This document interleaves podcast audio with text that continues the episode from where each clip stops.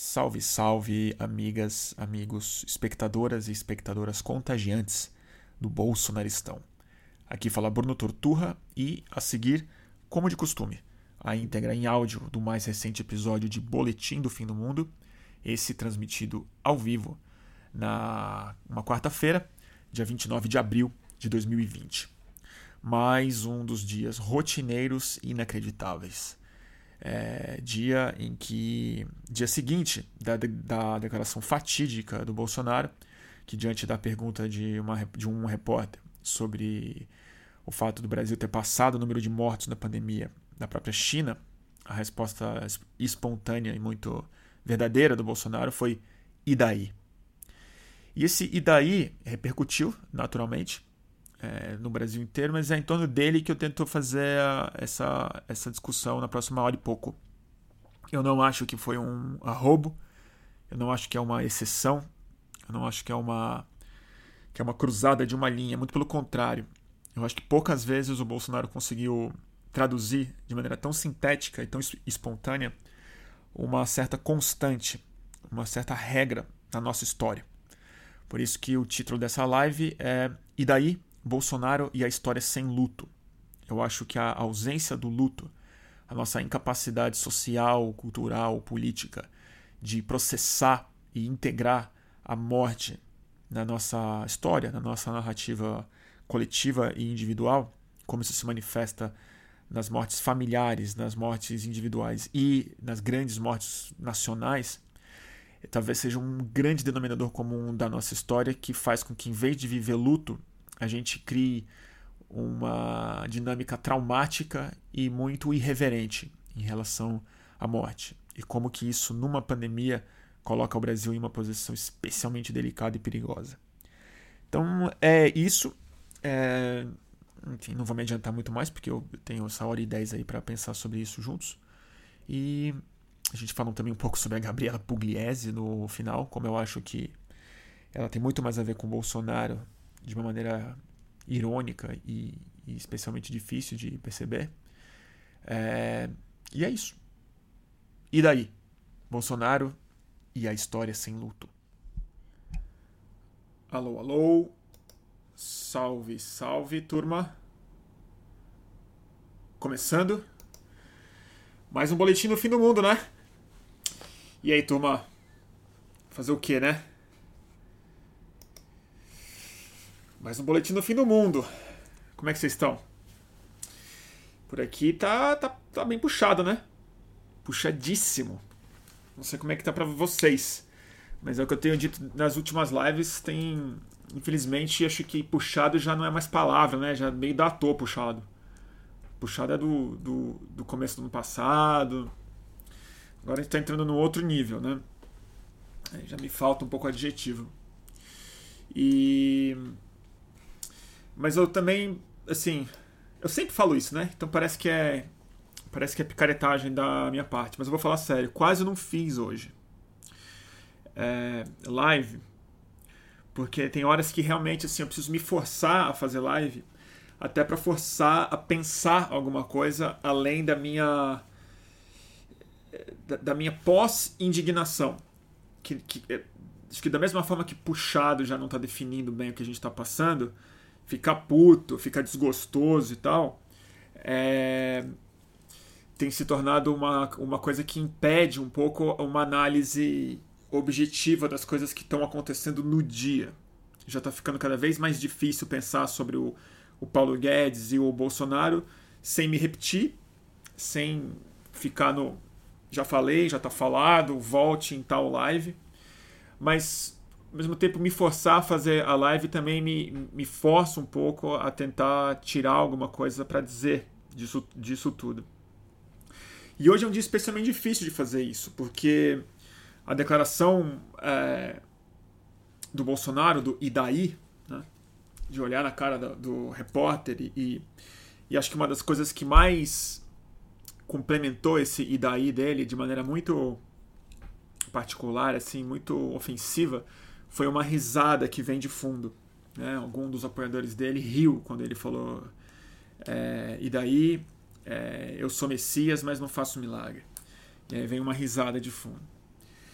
E aí uma série de coisas me é, começaram a me remeter a isso. Um, uma delas é uma é uma coisa que para mim tem sido das maiores automatizações de pensamento, um dos pensamentos mais automáticos mesmo, mais naturais que tem vindo das pessoas, que eu acho que ele é quase que um, um, um vício de linguagem e de, e de pensamento que está atravancando a nossa capacidade de pensar sobre o que está acontecendo, que é agora ele passou dos limites, agora ele de novo ele falou, ele fez uma coisa inadmissível. E acho que tem uma coisa que é óbvio para quem assiste essas lives aqui, já está careca de saber o que, que eu acho, que não, que não existe novidade alguma, mas tem uma combinação muito perniciosa, que, eu, que é onde eu sou solidário às pessoas que falam isso, que agora ele cruzou todos os limites. Que a gente é obrigado no Brasil a viver um processo simultâneo é, particularmente adoecedor. E se não adoecedor, pelo menos ele impede o avanço da nossa racionalidade, da nossa capacidade de lidar com não digo com distanciamento, mas com as nossas emoções não completamente desarranjadas. Que é o seguinte: tem aquela aquele paradoxo da física que fala que é quando um objeto que não pode ser freado encontra um objeto imóvel, né? Quando uma força é irrefreável, encontra um objeto imóvel. É um paradoxo. É um, é um paradoxo. Qual, qual deles cede? O que, que acontece numa situação dessa? E eu acho que psicologicamente a gente enfrenta um dilema muito parecido, que é quando o intolerável é inevitável. Quando a gente está vivendo a repetição e a adição do irrefreável com o, com o, o que não se move. Quer dizer, algo que não dá para ser suportado, que ao mesmo tempo é inevitável e a gente é obrigado a se manter vivo e no lugar. A gente é obrigado a ficar imóvel numa situação é, onde isso não. É, psicologicamente não, não deveria ser possível. Que é o que eu acho que é essa sensação, que a gente está sempre em choque e nunca surpreso. Essa, essa não solução, essa falta de síntese emocional possível, deixa a gente nesse estado de paralisia, que pelo menos para mim tem dificultado muito pensar e fazer lives é, um pouco mais, se não coesas, que pelo menos avançam é, em cima de algum território que eu não. que ajuda a me tranquilizar de alguma forma, pelo menos. Tá vendo? Tudo isso não tem muito termo, né? Mas onde eu vou chegar? Eu, vou che eu cheguei numa ideia que eu quero discutir com vocês hoje, bem mal elaborada, mas que é a seguinte. Eu acho que houve uma uma notícia que não passou é despercebida, mas eu acho que ela se conecta profundamente com o Idaí. E ela se conecta não com esse caráter inédito do Bolsonaro, não com essa coisa grotesca bolsonarista, que também é outro risco. Do mesmo jeito que a gente fala que o Bolsonaro cruzou uma linha, a gente tende a entender o Bolsonaro, assim como os americanos tendem a entender o Donald Trump, como um evento bizarro, como uma verruga na nossa na nossa vida pública, como um evento, é, é, como um meteoro que chegou, não estava dentro do nosso jogo orgânico. Eu discordo muito. E eu acho que o evento que aconteceu essa semana, que passou abaixo do radar, se conecta muito com o Idaí de uma maneira muito didática no que, que a gente é como país. Que é o seguinte: essa semana o Bolsonaro vetou, vetou a regulamentação da profissão de historiador. É, a gente, eu nem sabia que isso existia, nem sabia que isso estava desregulamentado. Sou ignorante, não conheço bem a academia, não sei como essas profissões funcionam mesmo. Eu sou um desregulado a minha vida inteira. Então, mas eu tomei um choque de saber que é uma profissão tão fundamental e tão tradicional num país que antes de ser industrializado já tinha uma vida acadêmica, né, como o nosso caso, é, que a profissão de historiador, que é um país, diga-se, que a gente produziu vários excelentes historiadores, é, não era regulamentado como uma profissão. E o mais importante não é isso, é que o Bolsonaro vetou. O Bolsonaro falou: não, não regulamenta, segue do jeito que é, segue como uma profissão periférica, ou, ou sei lá, sem os direitos e as peculiaridades dela reconhecida por lei. Isso é muito simbólico, porque eu acho que vem numa semana em que o Idaí do Bolsonaro evoca exatamente a, a nossa característica histórica talvez mais exuberante, que não é exatamente, não é só uma que é muito clássica, né, que é a cisão entre duas classes de pessoas determinada através de raça e subordinação, de serviço, né? Uma escravidão muito mal abolida, muito mal processada, e a estabelecimento de, de uma classe de serviçal que também na pandemia está escancarado de maneira enfim, mais explícita do que, já, do que já era.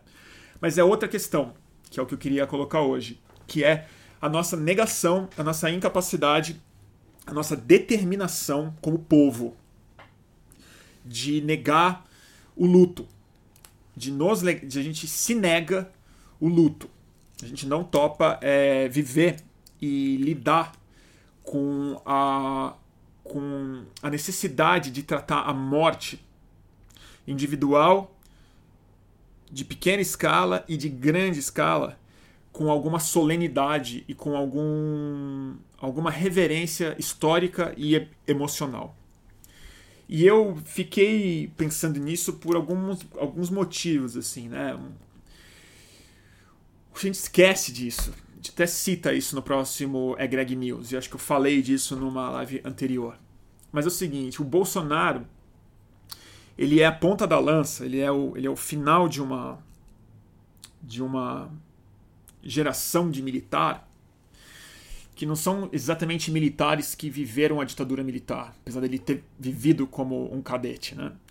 Mas são militares que têm na ditadura militar a base da sua ideologia. E a ideologia militar brasileira, acho que no mundo inteiro, mas a brasileira se define por isso mesmo. Ela, muito mais do que ser de direita e anticomunista, apesar de ser, muito mais do que ser autoritária, e ela é, ela se define historicamente como um grande, um grande processo de ocultação de cadáver. Né? Ela tem na sua raiz ideológica mais comprometida a sistematização do abafamento de mortes, sejam elas as mortes políticas, as mortes por tortura, por desaparecimento político, por perseguição, mas também as grandes mortandades de é, fruto de disfuncionalidade política, seja por fome, miséria, acidentes, é, uma coisa muito, muito comum no Brasil. Isso não foi nem no período militar, não, tá? Mas assim, eu, eu, é, vale muito a pena ver os documentários. E depois piorou no período militar, óbvio, mas da construção de Brasília, por exemplo. Uma das grandes coisas que definiram a construção de Brasília, tem um documentário maravilhoso sobre isso, depois eu me lembro o nome dele, que é a quantidade brutal de operários que morreram na construção de, de é Brasília, e a grande operação Abafa, que incluía os empreiteiras, o governo, o mestre de obras e os próprios peões, que colaboravam nisso como forma de não vamos estragar a construção de Brasília, não vamos estragar essa narrativa, essa coisa, é, esse ideal para o futuro, não para o passado. Mas a ditadura militar foi profícua nisso. Elas esconderam, teve até o Arnaldo Branco, um dos nossos colegas de redação, humorista e excelente roteirista, lembrou que na ditadura militar também teve uma grande operação abafa do, do, é, do governo de um surto de meningite que houve. Então até, é, até epidemias são abafadas por interesses políticos num, num regime militar. Mas o caso do Bolsonaro isso se evidencia em outras camadas também. Porque o Bolsonaro, quando diz, é, antes de falar e daí, quando ele fala que ele não é coveiro, que também quando pediram, quando perguntaram para ele sobre o número de mortos, quando a gente estava na casa de 2 mil mortos ainda, faz poucos dias, é, ele falou: não sei, não sou coveiro. E é muito interessante pensar, porque de fato ele não é um coveiro o coveiro teria alguma noção, ou teria alguma reverência, algum processo profissional na lida com os mortos. O que o Bolsonaro é, ele é um miliciano, além de um militar. E a especialidade do miliciano é a desova, é a ocultação de cadáver. E aí que eu quero, eu quero colocar. Tem vários processos. Um deles é um processo histórico brasileiro, que se define por ocultação de cadáver intencional, que é a subnotificação de mortes no Brasil que acontece desde antes do Império. Né? Mas ela se manifesta de maneira mais clara, eu acho, e mais brasileira, numa certa irreverência na forma como a gente lida com a, a morte. E, irreverência não estou falando só no sentido humorístico, estou falando na falta de respeito, na falta de reverência, na falta de luto. E aí eu me lembro de algumas coisas, assim, né? Deixa eu ligar o carregador aqui no. Um negócio aqui. Peraí, liguei, desculpa. E aí eu acho assim, existe uma. Uma incapacidade nossa, e acho que o, o fato da gente viver nesse estado de não evolução como sociedade, nesse, nesse espaço psicológico, eu acho, tem a ver muito com um processo de não lidar com a morte, não viver o luto histórico das nossas coisas. A gente não viveu o luto da escravidão. A gente não viveu o luto, como o Andy coloca aqui, da Guerra do Paraguai.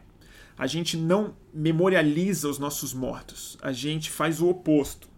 A gente tende a reverenciar muito mais os nossos mortos acidentais, muito mais as pessoas que morrem por acidentes, um Ayrton Senna da vida, ou um Tancredo Neves, que foi uma tragédia, tal, não sei o quê, do que as mortes provocadas pela história brasileira como ela é. A gente não lidou com a escravidão. A gente não lidou com as revoluções brasileiras, as tentativas de levante popular e de revolução no cotidiano. Mas talvez. É, onde eu quero chegar com isso?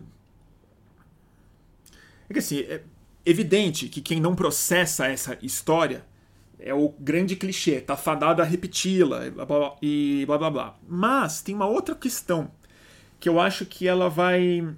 aonde eu quero discutir mesmo. Que eu acho que agora a gente está passando por um processo intensificado disso como sociedade, e acho que tem a ver com a nossa psicologia muito mais do que com a nossa história. Que é a morte no Brasil, historicamente, está profundamente abafada e sempre meio irreverenciada. Não existem monumentos a isso, não existem grandes reflexões coletivas e muito mais do que isso. Todas essas mortandades elas estão em algum lugar colocado como uma polêmica.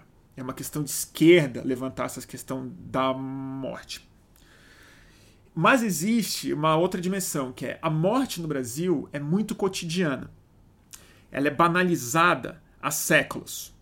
Seja por violência de Estado, que é uma constante nacional antes da polícia existir. Os nossos capatazes, nossos capangas, os feitores, os capitães, a guarda imperial. A morte no Brasil sempre foi uma moeda muito barata. Uma, aliás, uma, uma coisa muito barata. É um preço baixíssimo a ser pago. Uma moeda que não vale muita coisa. É, e prova disso, que a gente não lida bem com isso, é que o Brasil disparado foi o país que mais escravizou africanos. Né, que, mas disparado, assim, léguas à frente do que aconteceu no sul dos Estados Unidos e no Caribe. E isso não é só, isso não significa só escravidão, isso significa a comoditificação, sabe como é que se fala isso? Da vida, né? Do corpo das pessoas, da, do, do valor da é, dignidade humana dessa reverência ao corpo não existiu na nossa construção econômica. Mas depois disso, a coisa seguiu. Né? A nossa polícia nasce de uma vocação é, de grupo de extermínio e de, e de é, perseguição de gente rebelada. Não era tanto contenção de crime quanto perseguição de fuga de, de escravos e de pessoas que estavam tentando, de alguma maneira, manter um espírito de rebelião diante de uma condição social e econômica absolutamente intolerável. Como eu coloquei no começo, quando o intolerável vira inevitável, as pessoas precisam reagir de alguma forma. Puxa para hoje em dia, é, eu queria lembrar que a gente vive num país, isso o Bolsonaro fala, os, os bolsonaristas falam, para relativizar o número já em escala geométrica da, da, da mortalidade de Covid no Brasil. Mas a gente vive num país que mata por ano é, mais de 50 mil pessoas. A gente chegou, se não me engano, em 2019, ou 2018, talvez 18, 60 mil homicídios. 60 mil homicídios. 60 mil. 60 mil homicídios é o número de americanos que morreram na guerra do Vietnã. Inteira. Que durou vários anos. E é o grande trauma nacional. E aí que eu quero colocar. Morre no Brasil de civil. Civil. Não de militar. Não de gente fardada, psicologicamente. É, não digo é preparada, mas psicologicamente ensinada que a morte é uma possibilidade. Você é um soldado, você está num país em guerra, você vai para lá. Esse trauma de 60 mil militares americanos que morreram ao longo de vários anos, porque a guerra do Vietnã começou é, pequena em 61 com o Kennedy e acabou em 70 e poucos com Nixon, ou foi depois, ou foi com Ford já, já não sei, mas enfim, durou mais de 10 anos, né? Guerra longa. 60 mil americanos morreram.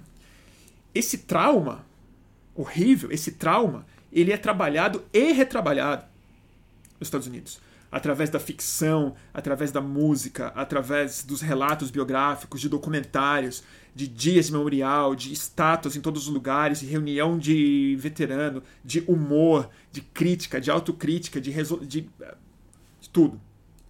A gente vive um Vietnã por ano no, no país de civis e essas mortes não são simplesmente banalizadas.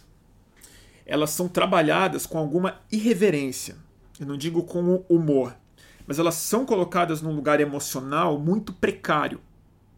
Elas não são trabalhadas com silêncio, com a indignação, mas com a circunspecção que deveria ser muito necessária para que aconteça algo fundamental para que essas mortes sejam absorvidas e integradas na sociedade como forma de superar ela, que é a ideia de viver um luto. E eu acho que nem as famílias dessas vítimas têm a capacidade de viver o luto, porque essa irreverência na maneira de lidar com a morte, ela se manifesta desde o serviço funerário, que reproduz um tipo de improviso e precariedade que é, é encontrado em qualquer outra manifestação da sociedade brasileira, seja de um restaurante ou uma repartição pública ou uma festa popular, é, é com o mesmo tipo de é, como é que de um certo esfarelamento de expectativas que é tratada. Eu sei porque o pouco de morte que eu já tive que lidar, e isso sim, é, num bom cemitério, os meus avós, não sei o que, eu, eu, eu, eu vi o tipo de banalidade, o tipo de barulho, o tipo de é, cumprimento que as pessoas envolvidas no processo têm, que, é, que parecia mesmo que eu estava no restaurante por quilo. Mas também se dá num outro lugar, que é na, no começo da absorção pública disso. Eu vou dar um outro exemplo. É, eu foi uma experiência que me marcou muito sobre é, viver a morte no Brasil. Eu quando eu era repórter de revista, eu fazia reportagem, não ficava dando pitaco só em, em rede social. É, uma das matérias muito interessantes que eu fiz em 2009, se eu não me engano, ou 2007, já não lembro mais. Foi 2009. Eu fui para Caruaru, em Pernambuco, é, acompanhar por alguns dias o trabalho do repórter Givanildo Silveira, que era o âncora, radialista, âncora e repórter do jornal Sem Meias Palavras, que naquela época viralizava no YouTube por conta de alguns casos, gente presa, pessoas criminosas, pessoas que, que era sempre tratado com muito humor. Então era um, um assaltante, um bêbado, alguém que estava na cadeia, algum caso escabroso que tinha acontecido, às vezes com morte, e que era tratado não digo com humor, mas com completa irreverência. E eu acompanhei o Givanildo. E o que mais me impressionou não foi a produção final do Givanildo, não foi o produto que eu já conhecia, quer dizer, como a reportagem se apresentava. É, foi a, é a maneira como as pessoas, o público, na vida real, em Caruaru, e as vítimas, as pessoas que chamavam ele, e as pessoas que tiveram familiares mortos, ou assaltados, ou violentados, ou estuprados, como as pessoas se comportavam em relação à cobertura. Havia quase que um desejo por essa irreverência. Era uma forma de fugir ao luto. Era uma forma de não encarar o aprofundamento de uma situação encurralada, de uma situação que já era muito precária, já era muito sem esperança, e quando a morte ou a violência é, chega, a reação cultural, a reação automática dessa pessoa não era se emputecer ou evitar o repórter, era de alguma maneira buscar no repórter um tipo de alívio, não da solidariedade, mas um alívio cômico. Uma forma me tira desse lugar e me traz para a, a irreverência. E mais do que criticar, longe de mim criticar essas pessoas, porque eu estava lá e eu vi o quão duro era. E quando eu vi, eu estava na mesma situação. Eu não estava chocado. Eu estava buscando fazer parte daquele circo junto com eles, que era a forma de lidar com aquela situação colocada. E eu acho que isso tem a ver com um processo que eu acho que é o que a gente está radicalizado hoje, que é o Brasil, por ter a morte tratada com o peso dos séculos, numericamente falando, e não processada, a gente vive no indivíduo e na sociedade, no jornal de hoje e na história cumprida, um processo de estresse pós-traumático. Eu acho que o trauma tem uma definição muito, muito adequada para o que a gente vive no Brasil. Que é o que, que o trauma é? De uma definição, claro, de, totalmente irresponsável de alguém que não é psicólogo. Mas o que eu entendo por é trauma. É uma experiência tão forte, tão estressante, tão cheia de dor, que você não consegue, seja por pela intensidade da experiência ou pela falta de instrumento e de acolhimento, pela falta de recurso, melhor falando, essa experiência ela sobrepassa muito, em, em muito a nossa capacidade de integrar ela e atravessar ela é, é digerida. É a incapacidade de digerir uma dor ou uma situação é, de extremo estresse. E eu acho que isso se, se dá no Brasil de maneira muito cotidiana, por isso que talvez trauma não seja exatamente a palavra mais adequada. Porque trauma, ele, ele parece que ele, tá, que ele tem uma implicação excepcional. Parece que o trauma é uma coisa que acontece uma vez, duas vezes, mas ele, ele é um episódio.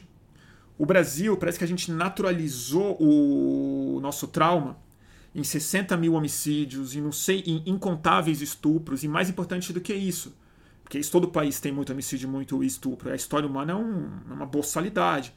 Mas a gente criou uma cultura, uma, uma cultura social e, e a política, fruto da nossa história, que faz questão de não processar, talvez como mecanismo de defesa. Então, acho que a gente tem um estresse pós-traumático não só nos nossos indivíduos sociais, porque eu não sei se eu tenho esse estresse, possivelmente não, mas eu acho que a nossa, a nossa psicologia histórica, a nossa forma de ser brasileiro, ela tem nela incluída o estresse pós-traumático, a negação. Então, a negação da história que o Bolsonaro representa de maneira muito assertiva, seja não aceitando a, a, regulamentação do historiador como uma profissão, então ele faz isso na nossa cara, ou seja, na ocultação, ou seja, na ocultação de cadáver como uma ideologia, vindo da ditadura militar, na negação da comissão da é verdade e agora na é, negação em tempo real das mortes acontecendo por negligência política na pandemia, eu acho que mais do que ser um projeto é, consciente do Bolsonaro, ele é a manifestação encarnada da intensificação desse processo na presidência da República.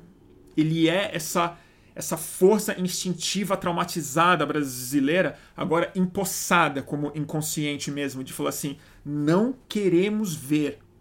Eu não quero ver. Não abre esse caixão. Eu não quero ver a história. Eu não quero lidar com esses mortos. E é nesse sentido que eu me preocupa muito o que está acontecendo hoje no Brasil, porque eu sou uma das pessoas que acha é, otimista, não é com otimismo, mas ainda tem um fio de esperança de que o Bolsonaro vai pagar um preço muito alto pelo número de mortos da pandemia. E que a gente possivelmente vai ter um número muito grande, infelizmente. E que mesmo que ele oculte esses cadáveres nos números oficiais, como já estão fazendo de maneira brutal, mas que o fato de todo mundo conhecer uma pessoa que morreu ou está muito próximo disso vai se tornar inevitável que esse número escale muito e fale, tá, tá vendo, nós temos dezenas de milhares ou centenas de milhares de mortos no médio prazo. E vai ser incontornável. Mas talvez não. Porque talvez parte da psicologia brasileira seja exatamente ela queira exatamente alguém que tampe isso alguém que fale, a gente prefere não ver. Porque a gente sabe, a gente já morre em larga escala. A gente já lida com essa morte de maneira irreverente há tempo demais para agora a gente ser obrigado a viver uma solenidade europeia ou americana ou japonesa.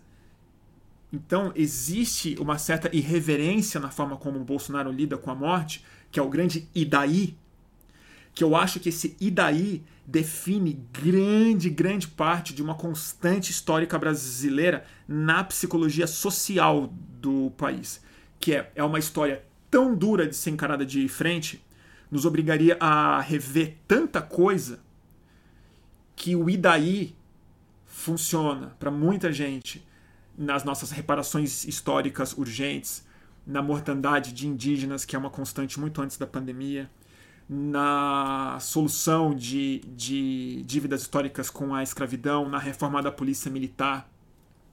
E existe algo que está na cara de todo mundo e, a, e, e, talvez seja mais radical do que qualquer outra coisa, que é o, o, o grande Idaí brasileiro. O grande Idaí brasileiro. Que é o que está acontecendo nos nossos presídios agora. Porque no presídio é onde a banalização da morte e o desejo de conter, de tampar isso, de falar e não é comigo, não é com a gente, nós não queremos ver essa parte brasileira, que é talvez o maior sintoma da nossa incapacidade de lidar com as injustiças históricas e, e ser maduro, não traumatizado, mas lidar com o problema de maneira terapêutica como, como sociedade. O avanço da Covid nos presídios já provavelmente vai começar a matar muita gente. Eu acho que isso vai ser assim o grande e daí. A grande coisa. Então, o que eu ia e concluindo a minha longa digressão de hoje é isso. É, eu acho que o Idaí do Bolsonaro ele não é tão revoltante assim para um lugar muito importante da psicologia não assumida do povo brasileiro. Eu acho que ele pode soar indignante para todos nós, mas existe uma parte do Brasil, e talvez se a gente buscar dentro da gente mesmo, a gente reconhece isso, que é uma súbita e rápida. É, claro que súbita e rápida é a mesma coisa, eu cometi um pleonasmo, mas assim, uma, uma súbita e en enorme, melhor falando, identificação com esse e daí. Existe uma relativização que a gente faz automática de grandes tragédias no Brasil. Porque é a forma como a gente, é, que a gente tem para lidar com o trauma que é a nossa incapacidade e a nossa falta de instrumento para lidar com o luto. E quando ele vem em larga escala, fica mais difícil ainda. Eu acho. Então, o e daí define muito o Brasil, cara. Define. E é isso que eu é isso que eu lamento lamento pensar hoje. Mas eu acho que a gente tem que tomar muito cuidado, ser muito atento a isso. Ai, ai. Baixei muito astral? Fez, fez algum sentido?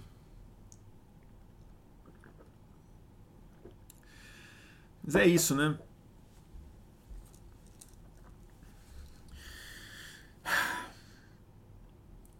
Tudo é uma vala comum, né? O Brasil tem uma grande vala comum de, de tragédias. E, e, e sem querer julgar mesmo, porque existe uma, uma coisa, não digo bonita, mas uma coisa muito compreensível de, de tentar não, não ser solene com isso. Para o indivíduo, eu acho que às, vezes é a única solução para uma sociedade é, muito massacrada, mas como sociedade isso é péssimo.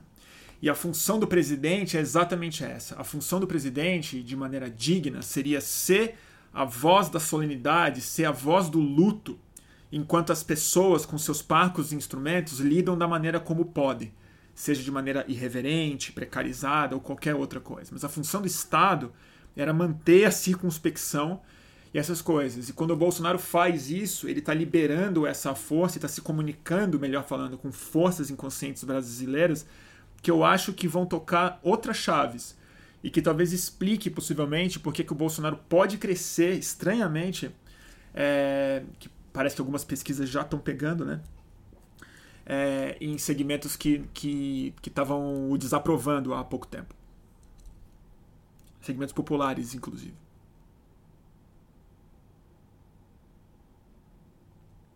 É isso que eu tinha pra dizer hoje. Puxado, né? Ai, ai. O Wagner fez uma colocação que eu até pensei agora que você tem razão. O Dória tá ocupando esse espaço, né, Bruno? Tu, tu, tu não acha, Bruno? Acho. O Dória tá circunspecto, sim. O Dória tá. O Dória tá. Não sei com que respaldo popular, porque é isso que eu falo. A nossa circunspecção, a, a, a circunspecção do homem público, ela não encontra tanto eco na sociedade. Nós não somos uma sociedade muito circunspecta, mas ele tinha essa função de ego nacional, de lidar com a morte e fazer a gente passar por um luto. E o Bolsonaro se recusa. Ele é um ocultador de cadáver, é isso que o Bolsonaro é. E a nossa história é, é, ela é fértil nisso. A gente não memorializa os nossos mortos, né? A gente não constrói monumentos a eles. É, a gente relativiza, a gente faz pouco, a gente faz piada. A gente é o único país do mundo. Não, os Estados Unidos faz também, mas acho que está fazendo menos. Mas a gente é o único país do mundo que tem cuja a reação mais rápida a notícias fúnebres é a piada. É a, é a piada. Se você reparar, a, as, as, as piadas americanas, eu acompanho bastante, elas são muito em torno do isolamento, da quarentena, do papel higiênico, é, de estar em casa, de coisas assim. Mas a morte não é muito engraçada.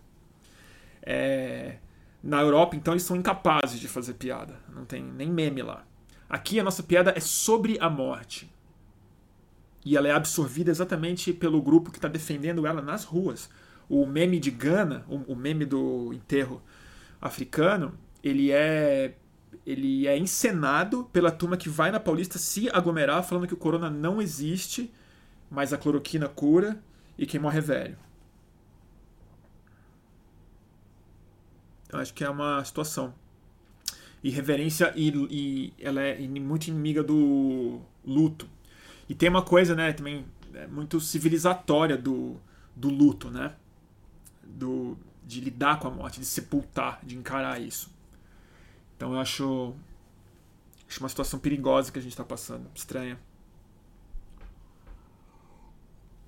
Lembrando, né? Comissão da Verdade, né, gente? Comissão da Verdade, que foi a tentativa tardia pra caralho, mas muito louvável, de é, memorializar os desaparecidos, os assassinados e os torturados na ditadura militar, ela foi uma comissão da, da verdade profundamente branda, no sentido de que ela a negociação para ela acontecer, como se fosse necessário ter uma negociação, mas teve, ela não responsabilizaria os torturadores, apesar de serem crimes que não deveriam prescrever nunca, nem numa anistia, como aqui houve em, em 79. Não são crimes anistiáveis, né, porque são crimes contra a humanidade. É, mas ela também foi o gatilho de repolitização do exército brasileiro.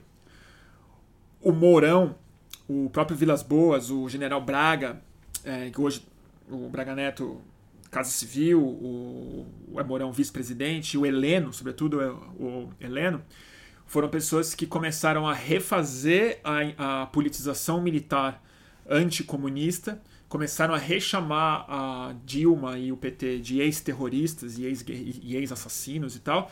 Essa relativização começou na sociedade de maneira forte.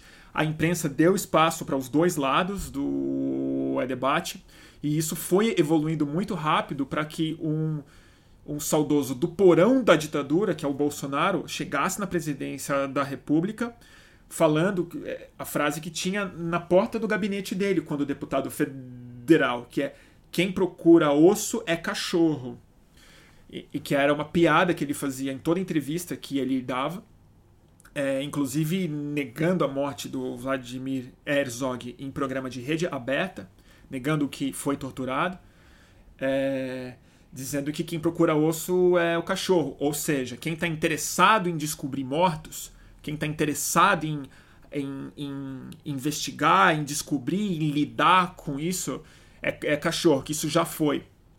E esse grande já foi, isso é passado, foi algo que foi dito inclusive pelo Sérgio Moro quando assumiu o Ministério da Justiça na sua primeira coletiva, quando assumiu que tipo assim, é, vamos botar uma pedra nesse assunto. Agora é, é bola para frente, vamos olhar para frente, olhar para o futuro.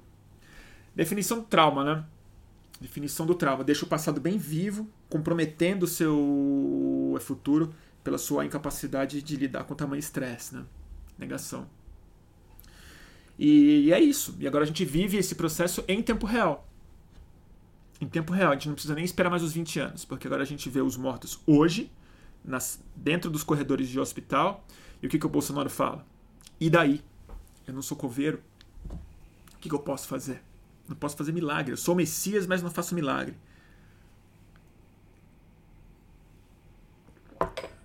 Difícil, né? Complicado. Bebe água. Brasil. Acho que é profundamente brasileiro que a gente está passando. E nesse sentido que a gente é especialmente despreparado para uma pandemia. Não porque a gente é mal educado ou não tem infraestrutura. Tudo isso é muito verdade. Ter bairro sem saneamento básico, gente aglomerada, pouca renda e tal. Mas existe um, uma cultura social, uma psicologia social, melhor falando, que é profundamente inadequada para uma pandemia. Que é a nossa irreverência traumatizada ao lidar com a morte.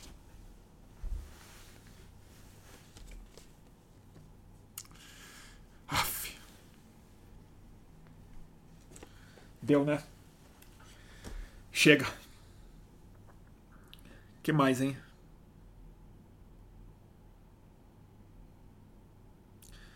Deixa eu ler um pouco de comentário de, vo de vocês.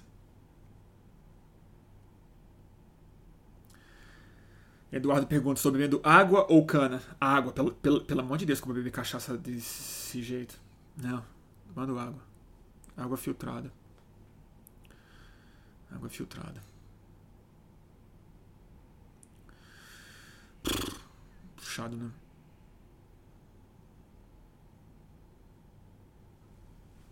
Porque é isso, né? Outro dia eu até falei isso, depois eu discordei de mim mesmo que o Brasil não tem guerra, o Brasil não teve a guerra mundial, aqueles traumas europeus e tal. A gente tem o, o, o nosso trauma, ele não é nem homeopático. O nosso trauma ele é crônico. Ele é ele vem acontecendo. E nos últimos tempos a gente adicionou um outro trauma, que não é o trauma da morte, mas é um trauma qual a minha a nossa turma, a nossa nossa pequena comunidade vive, que é o trauma das más notícias, né? a gente está sem capacidade de processar os idaís de todos os dias, né? E a gente é tanto estresse, é tão improcessável, é tão difícil de lidar com isso que a nossa capacidade de reagir politicamente está comprometida da, da mesma forma. É má notícia demais. É abuso demais. Esse cruzamento de, de linha ele é a nossa rotina. Então não, é, não tem linha mais. É que nem o fundo do poço. Não tem poço. Não tem poço. É o espaço sideral. A gente está numa força gravitacional diferente. A gente não está caindo. A gente está sendo puxado por, por, por forças da curvatura do espaço-tempo rumo, rumo à entropia cósmica a qual todos estamos submetidos e é isso que faz o tempo andar.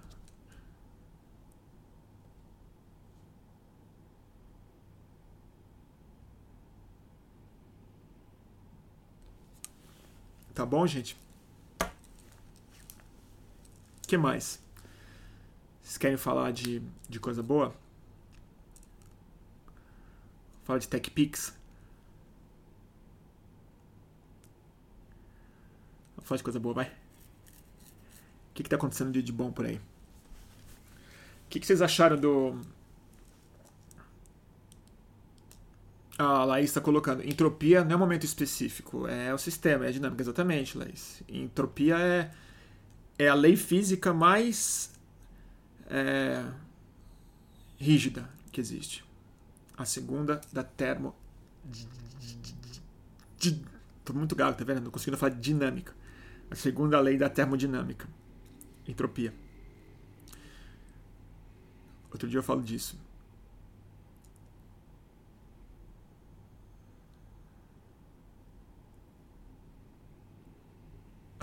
Alguém pensou na TechPix junto.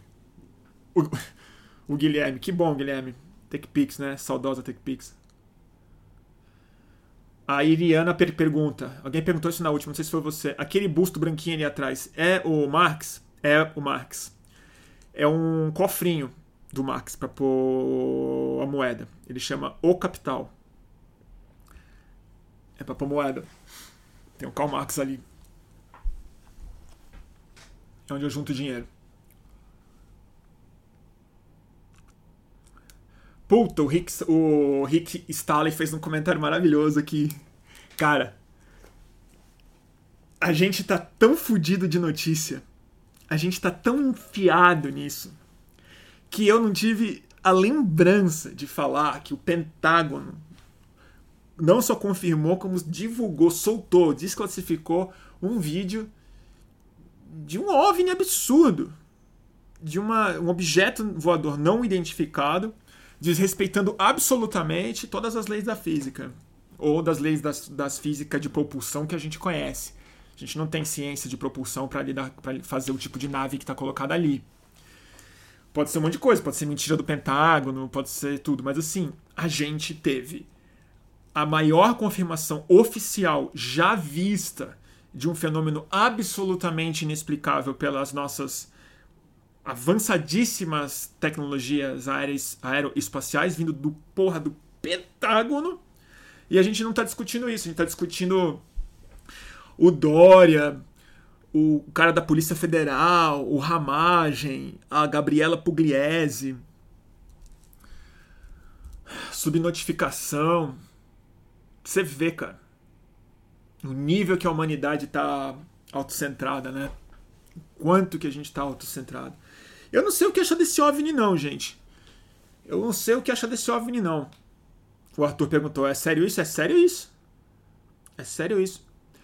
É um, é um vídeo de um evento, acho que é esse evento, não sei o que, que já tinha sido delatado por, por, por um piloto. Tem umas entrevistas sobre isso no podcast do Joe Rogan. Algumas com os caras bem estranhos, mas outras com os caras bem incríveis é, piloto, piloto da aeronáutica americano, aeronáutica óbvio, mas é, enfim, da, da Força Aérea Americana que, que viu e, e tem o vídeo e, e tá lá e ele falou o que ele viu. Então, o que, que é? Sei lá o que, que é. Pode ser inclusive nada, pode ser mentira, pode ser desinformação. Sei lá. Sei lá. Eu sei o que aconteceu. É isso aí. É isso aí. E agora o Pentágono reconheceu, soltou o vídeo. E o que, que a gente vai falar sobre isso? Eu tenho a sensação mesmo, cara. Eu juro, eu tenho a sensação de que se descer um, um disco voador agora no mundo, descer, puf, veio, olhou e saiu. Eu não sei se ele vai ficar mais de seis horas na mais lida, cara. Não sei. Não sei. Acho bem possível que o Carluxo puxe uma hashtag diferente aí, falando que, tipo. Falando que o, sei lá. Fora OVNI e, e vai. Muito estranho.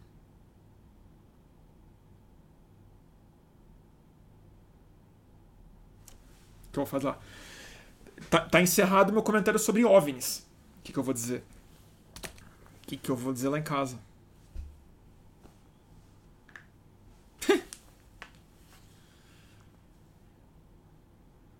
Imagina você ser um cara do UFO agora. Esses caras dos OVNIs que, tipo, que vivem para isso, que se preocupam com isso, que tiram foto, que falam, que provam, que escrevem livro. Aí acontece uma notícia dessa no meio de uma pandemia e a notícia vai, pro, vai pra página 5, cara.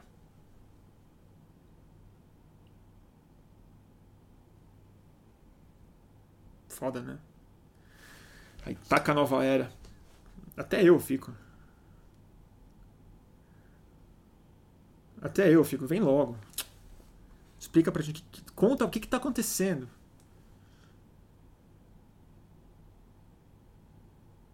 De repente, eu acho que eu sei o que, que pode ter sido. Pode ser a nave que trouxe o haitiano do futuro. De repente, é isso que é. De repente, eles vieram pegar o haitiano de volta. Ah, não, mas o vídeo é de 2005, né? De repente é isso. De repente é essa turma aí.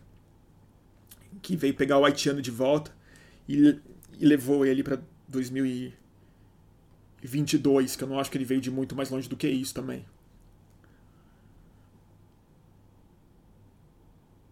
Que haitiano? Pergunta o é Rodrigo. O, o haitiano que falou que o Bolsonaro não era mais presidente há um mês, né? Há cerca de um mês e depois sumiu.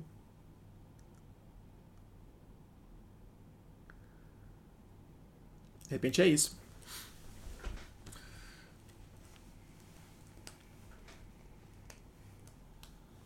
A Nanda fez também uma hipótese boa aqui também. É, a nave que pegou o padre do balão. Pode ser também.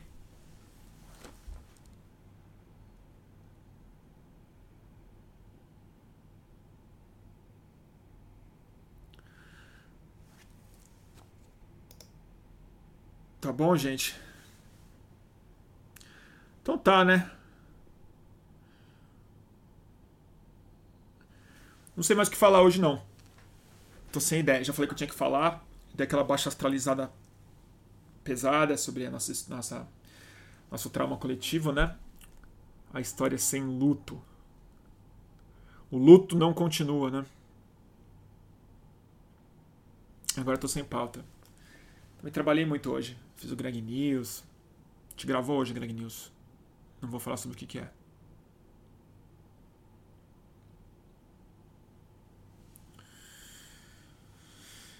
Tá bom, gente? O que mais, vai? A Marina tá perguntando, fala do Ramagem. Eu não sei do qual do Ramagem. O Andy tá perguntando, já foi pro Paraguai? Adorei essa pergunta. Já. Já fui pro Paraguai. Eu gostei muito do Paraguai. É um país que eu tive, só tive experiência boa. Adorei o clima, adorei o povo do Paraguai. Experiência ótima lá. Foi um dos lugares mais preparados que eu vi assim para lidar com essa redução do capitalismo assim. A turma faz umas siestas de três horas, às vezes não volta para trabalhar. Acho muito evoluído, muito bom. É, o Rio Paraguai passa no meio da capital e ele é todo selvagem, ele não tem várzea urbanizada em vários trechos, então tem mato mesmo, cobra, mosquito, árvore, é toda a cidade é toda arborizada e o aluguel era barato. Eu conheci poeta escritor, artista, gente que aqui em São Paulo tem que viver em kitnet lá, umas casas legais, pagando pouco e tal. E claro, mil problemas, com, com toda certeza, né? Mas eu achei um clima clima bom, assim. Eu gostei do Paraguai. Tenho muita simpatia pelo Paraguai. Tomei muito tererê lá. Tem umas camisas bonitas que eles fazem lá também. O povo super gentil. E eu fui lá para um encontro tão. Uma coisa tão legal que eu fui fazer. Foi o primeiro e único encontro do Portunhol Selvagem. É, foi um encontro literário de brasileiros, argentinos, paraguaios, uruguaios, acho que estavam também para produzir literatura em portunhol selvagem, que é a mistura de português, espanhol e guarani. Então era uma era soltar a é, língua e experimentar na fronteira disso.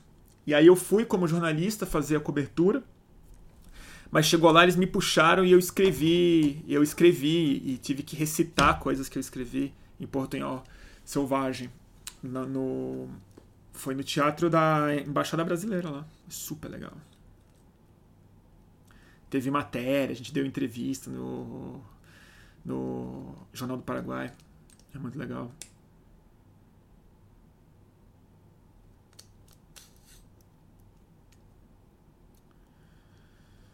É. O Caio tá falando aqui. Saudade de quando sobrava tempo para falar sobre psicoterapia e psicodélicos. Eu também, Caio. Mas eu tô. Eu, hoje eu tava pensando nisso. Eu, vou, eu quero fazer uma na semana que vem ou daqui a duas semanas sobre psicodélicos. Eu tô pensando em chamar algum convidado para falar disso. O Siddhartha que era bom, né? Mas eu já fiz o. Então vou ficar chamando ele sempre. Coitado. Mas acho que tem que voltar a falar de psicodélico mesmo. É que agora, pelo menos eu, eu não tô com clima de tomar psicodélico, não. Não tô. Na minha vida, não tô achando uma boa ideia tomar psicodélico agora, não. Eu tô bem.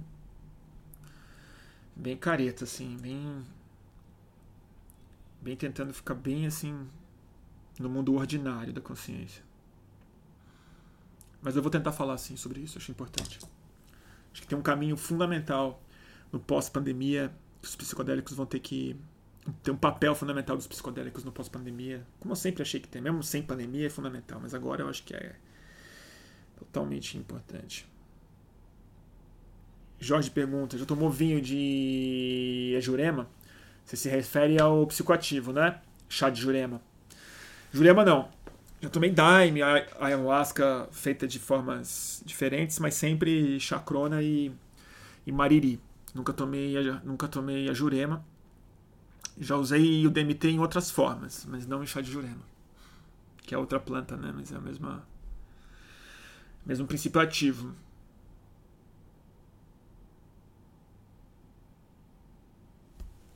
O Oga fez um comentário aqui, deixa eu ler. O que, que o Hugo colocou? Ah. Cheguei agora no finalzinho. Você falou sobre a decisão da CNN, NBC, CBS e ABC de não cobrir mais os pronunciamentos do, do é Donald Trump? É isso mesmo? Alguém falou aqui que não é verdade isso. Não sei. Não sei. Se for, é bombástico, né? eu minha, minha, minha opinião varia sobre isso. Eu pessoalmente eu tendo a achar que é hora de desligar o microfone desses irresponsáveis, sim. Porque já não se trata mais de boicote político, se trata de tirar o microfone de gente que está literalmente arriscando a vida e fazendo com que as pessoas descumpram ordens, é, é, não digo nem médicas, ordens de bom senso estatístico e humanitário. Mas é, eu sei que é polêmico fazer isso, porque abre, abre mil camadas de precedentes e discussões filosóficas importantes, né?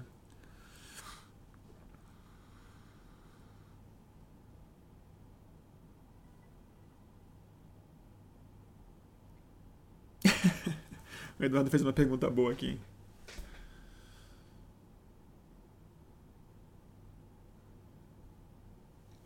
O Eduardo perguntou: Você ficou assim por causa dos psicodélicos ou usou psicodélicos porque já era assim? Boa pergunta. Eu acho que é as duas coisas. O bom do psicodélico é exatamente isso. Se você entende bem o que está acontecendo lá, você vê que essa pergunta do ovo da galinha não existe.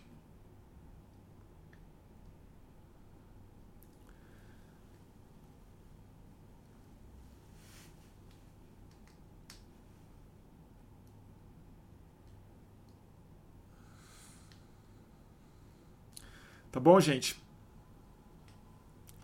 Então é isso, né? Será que a gente já encerra?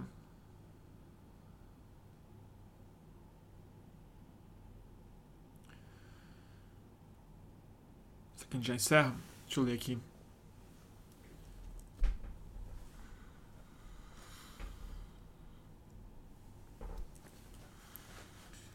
Tá bom. É que eu tô sem assunto, gente. Acabou o assunto. Acabou o assunto. E tem que guardar assunto também, para depois fazer outra, outra, outra, outra live. Fala vocês aí o que, que vocês estão fazendo. O que, que vocês têm feito. Eu não sei.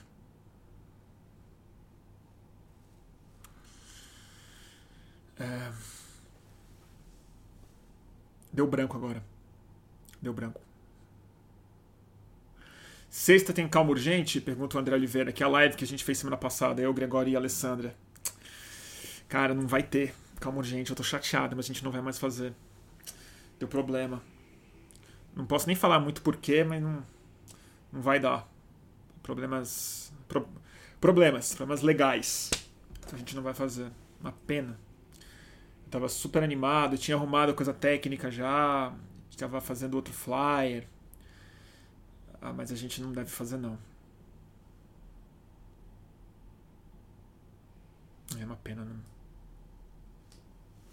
Eu vou ver se eu dou, se eu dou um outro jeito de pensar aquela dinâmica ali acontecendo, mas do jeito que a gente fez não vai dar pra fazer não. Tá bom? Então é uma pena, porque acho que foi, foi o recorde de audiência do fluxo, né? Claro, o Greg tá lá, o Greg puxou muita gente e tal, mas foi super legal. Deu uma audiência altíssima, deu, trouxe um monte de seguidor pro fluxo. Que é um, um canal pequeno, né? Então cresceu uns, uns poucos milhares de seguidores, fiquei super feliz. E não, gente, não vou falar o que aconteceu. Não, não é, não é HBO. É que assim, existe uma delicadeza em função do Greg News, tem mil questões, não sei o quê, que não é HBO exatamente. Mas é. A gente tem que. Tem que. Tem que fazer com cuidado. Então a gente vai tentar ver como é que a gente faz de novo.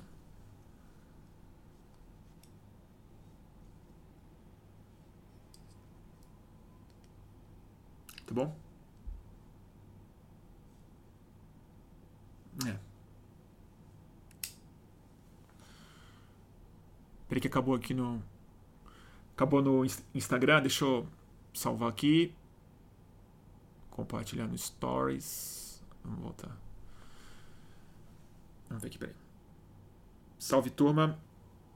Como é que vocês estão aqui no Instagram? Voltando. Então é isso, gente.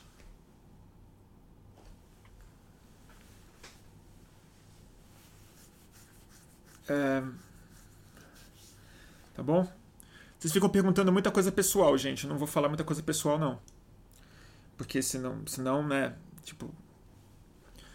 Não é sobre mim essa live, não. Ah, uma coisa que eu fiquei pensando, eu vou falar sobre isso. Não é sobre, sobre mim, mas assim, tem uma questão que é uma coisa que eu queria até. que eu acho que é bem importante acontecer essa semana que eu esqueci de falar. Que é a Gabriela Pugliese tem uma questão, né, que ela se ferrou e tal, mas olha que loucura. A Gabriela Pugliese, um dia antes do Bolsonaro falar, e daí? Ela falou, foda-se a vida. Sendo que a Gabriela Pugliese, olha que loucura. A Gabriela Pugliese, ela foi um dos primeiros focos, a família Pugliese e ela, e o que ela representa, os patrocinadores, o casamento, aquela vida dos stories, foi um dos polos fundamentais, um dos marcos zero do contágio do coronavírus no Brasil. Todo mundo sabe disso. E o que, que ela fez? Ela pegou, espalhou, pegou, e aí ela fez um exame, deu positivo, ela veio em público, falou que pegou, começou a fazer stories, e aí deu um tempo, faturou em cima disso, deu um tempo, cansou, a amiga saiu do Big Brother, fez uma festa, ligou a live dela, falou: foda-se a, foda a vida. No dia seguinte, ela pediu desculpa, disse que estava errada, se arrependeu, disse que não faria mais isso, continuou se fudendo loucamente, comercialmente, perdeu os patrocinadores dela, encerrou a conta no Instagram, que para ela deve ser assim, o, tipo um suicídio, matar o perfil dela deve ser tipo pular pela janela. Corta. Olha o Bolsonaro. O Bolsonaro e a sua comitiva foi um dos pontos marco zero, junto com a festa da Pugliese, um dos marcos zeros do contágio do coronavírus no Brasil. A comitiva dele em Mar-a-Lago, não em Trancoso, mas em Mar-a-Lago, pegou, passou, veio para o Brasil, pegou, passou geral. Aí o Bolsonaro parece que pegou. Aí ele fez um teste. Ao contrário da Gabriela Pugliese, ele não confessa que pegou. Ele não divulga o teste. Ele nega. E ao contrário da Gabriela Pugliese, ele não pede para as pessoas se cuidarem. Ele não fala, vou ficar em isolamento. Ao contrário da Gabriela Pugliese. Ele vai E continua indo a público. Ah, pode sair, foda-se, toma aqui, abraça, tosse, beija. Ab... Continua fazendo isso. Aí, ele faz mais aglomeração, tossindo. Coisa que a Gabriela Pugliese não fez. Aí, no dia seguinte da Gabriela Pugliese que falou foda-se a vida, o que, que o Bolsonaro fala? E daí? Que é um jeito dele falar foda-se a vida. Foda-se a vida. E, e, daí que morreu 5 mil pessoas? E, e, e é daí? O que, que ele fez, ao contrário da Gabriela Pugliese? Ele não se desculpou. Ele não fez uma live para se desculpar, falar que ele tá errado. E mais importante do que isso, ele não perdeu apoio popular na medida em que a Gabriela Pugliese perdeu apoio popular. Então, olha que loucura. A gente tem uma blogueira fitness de quem você não espera nada mesmo, tipo, a não ser vender diet shake. E ela tá pagando um preço social e econômico e político muito mais alto do que o presidente da República, que é diretamente responsável pela mortandade de milhares de pessoas, cara. A Gabriela até tem uma responsabilidade nisso, porque a festa dela foi um dos pontos de contágio, mas não se espera que a Gabriela Pugliese seja uma pessoa que toque a política preventiva do Brasil. Só que ela tá pagando um preço bem mais alto do que a porra do presidente da República, e a sociedade brasileira foi capaz de se mobilizar com mais eficácia para fuder com a vida da Gabriela Pugliese do que do Bolsonaro, que nem desculpa pede. E nem confessa que pegou a porra do coronavírus você ver o nível que a gente tá. O nível que a gente tá. O brasileiro é tão louco que é exatamente isso. A gente acha que o Brasil tá salvo. Muita gente acha. Deputado federal acha que o Brasil tá salvo porque o Brasil votou na Telminha no Big Brother. Legal que a Telminha ganhou, que não foi a branca evangélica famosa. Legal, mas assim, a galera achando que o Bolsonaro tá fudido porque o brasileiro aprendeu a votar. Isso é prova de que a gente tá mais preocupado em fuder com a Gabriela Pugliese do que tirar esse contaminador de gente, esse assassino, genocida do poder. Prova a minha tese, na verdade, que a gente é um país que não lida bem com trauma. A gente gosta da superfície, a gente gosta de fuder gente que não faz diferença. A gente tá jogando Big Brother, a gente não tá jogando política. Que eu acho. E eu quero que a Gabriela Pugliese também não tô nem aí. Eu quero que ela se dane mesmo, sempre quis. Não tô nem aí pra ela. Não, não acho que ela tem que ser perdoada. Cancela a Pugliese de uma vez por todas. Ela e todas as blogueiras. Pelo amor de Deus. Péssimas, péssimas. Ridículo. Mas assim, olha o nível. Olha o nível. Que a Pugliese perdeu o apoio dos empresários. A Pugliese perdeu o, o apoio do BTG Pactual, que é verdade.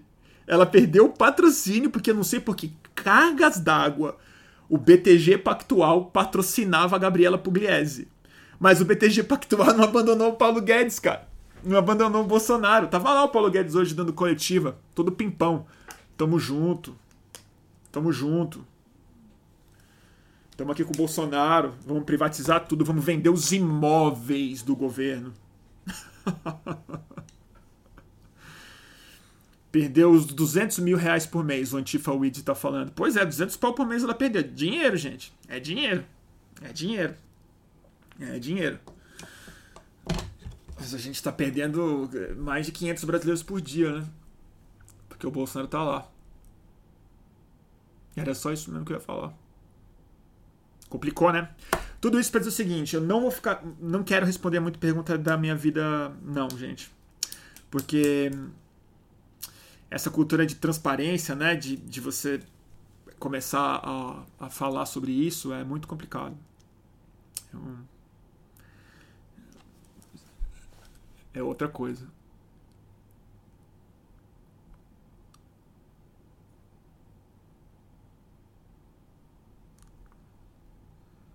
Tá bom? Dito isso, gente, assinem meu canal. Olha aí, ó. Assina o canal, assina o Estúdio Fluxo. Assina o Estúdio Fluxo pra gente ter. Eu até tava falando hoje, né, que tipo, minha mãe tava, tava sugerindo. Vamos atrás dos patrocinadores da Gabriela Pugliese. Tentar descolar uma bicicleta ergométrica, que eu não tô fazendo exercício. Aí eu ponho ela aqui atrás, falo, gente, Então até falando, patrocínio de aerolim spray, de bombinha de asma. Né? Vinho.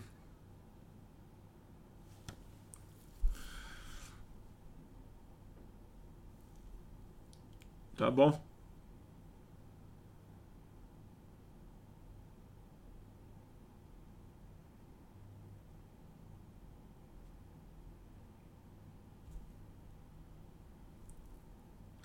É isso, de repente eu posso fazer a live pedalando numa ergométrica. O que, que vocês acham?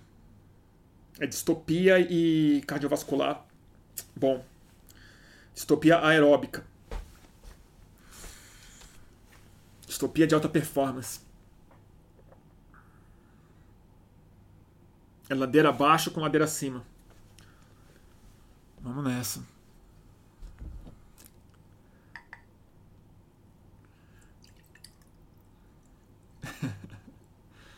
Tá bom? Então tá, gente. Os próximos dias eu faço mais. É, amanhã vai ter um novo. Tem alguém em casa no ar com Alexandre Matias. Alguém já perguntou aqui. Eu já entrevistei ele faz dias, eu não botei no ar porque as coisas foram se atropelando. Então a coisa do Moro e tal começou a ter coisas, pautas mais urgentes. Eu fui deixando a discussão com o Matias um pouco para depois, mas eu estou em dívida com ele. E, é, e, tem, e, tem, outra, que é do Carlos Rita, também está gravada. E tem umas bem legais marcadas já, que eu não vou dar spoiler, para depois vocês ficam me cobrando e eu não, eu não entrego tão, tão rápido. Tá bom? Gente, é isso. Obrigado pela audiência. Obrigado pela, pela preferência de sempre e a gente conversa nas próximas. É, surgiram temas também fora da distopia, porque se eu não aguento mais falar de pandemia e Bolsonaro, mas é, fazer o quê, né? A gente tá preso nisso. É um cativeiro, não é um país, né? Mas tem vários assuntos que eu quero discutir. Discutir psicodélico. Eu tô em falta de discutir, mas é um assunto que está sendo tão discutido também que não sei mais o que falar. Que todo mundo fala, ah, saúde mental, saúde mental, saúde mental. Eu não sei o que falar sobre saúde mental. Porque acho que o, Brasil está tão aquém da saúde mental, né? Gente está falando mesmo assim de, de hospital, dessas coisas mais básicas. Mas certamente tem alguma conversa aí para ter. Então eu não pretendo fazer live sozinho sobre isso. Prefiro conversar com gente que entende. Mas eu acho que já tem um excesso de produção em torno disso. Os excelentes psicólogos que a gente tem estão trabalhando isso longamente. Então eu também prefiro buscar outras, outras coisas. Tá bom?